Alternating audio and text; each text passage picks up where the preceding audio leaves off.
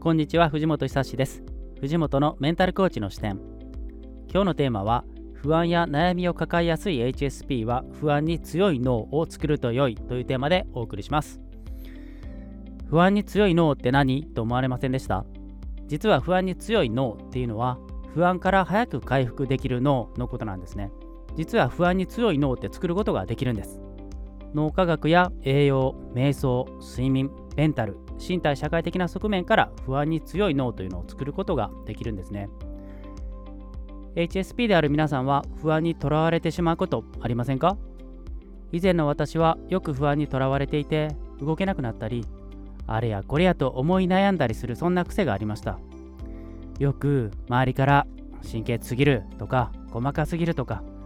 深刻に考えすぎると言われてまた悩んだりしてました。そう言われてもこの HSP の性質は修正できないしどうにもならないんですよね。例えて言うと背が高い人に背が高すぎる。もっと背を低くしたらと言ったり背の低い人に背が低すぎる。もっと背を高くしたらというのと同じぐらい意味のないアドバイスですよね。こういうのは。私は天の弱なのでついついこう言いたくなるんですね。そんなこと分かってるよ。じゃあどうしたら背を低くできるのか背を高くできるのか具体的で効果のあるアドバイスを教えてよ。HSP の性質も同じですよね。具体的にどうしたら図太く鈍くいられるのか。どうやったら物事を深く深刻に考えずにいられるのか。HSP は脳みそが勝手に反応してるのにそれをどうやったら修正できるのか教えてよ。と思っちゃいます。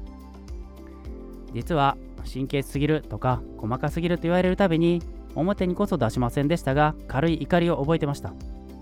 そんな自分を変えたくてコーチングや心理学、瞑想、NLP、カウンセリング、エネルギー、成功哲学などなど20年ぐらいかけていろいろ学んで実践してお客様にもそのノウハウを提供してきました。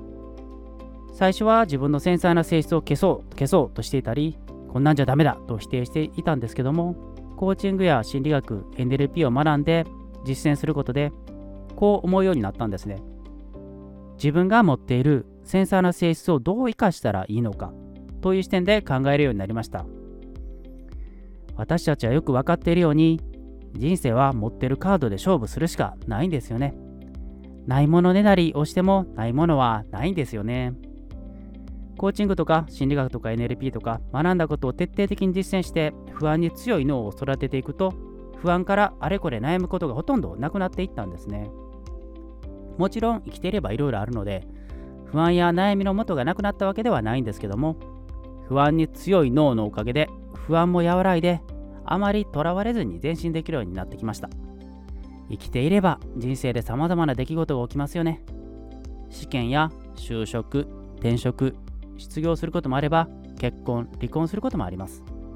人と出会ったり別れたり全く新しい環境に飛び込んでチャレンジしてみたり思いもかけないことが起こったり様々な出来事が起こるのが人生です。私が経験した中だと思いがけない出来事というと1995年の阪神・淡路大震災とか2011年の311東日本大震災とか原発事故など本当に様々な出来事に遭遇しました。そういう出来事から HSP である私たちはより強い刺激を受けがちですよね。本当にこう心に応えるんです。僕も落ち込んだり鬱っぽくなったり人間関係に悩んだことももちろんあります。そしてそんな中でも不安に強い脳を育てていけば不安から早く回復できてまた元気に人生を歩んでいくことができるんです。今日は不安や悩みを抱えやすい HSP は不安に強い脳を育てると良いというテーマでお送りしました。今日も最後まで聞いてくださってありがとうございました。藤本のメンタルコーチの視点。感想ご意見こんなこと話してほしいは Twitter までお願いします。今日もどうもありがとうございました。またお会いしましょう。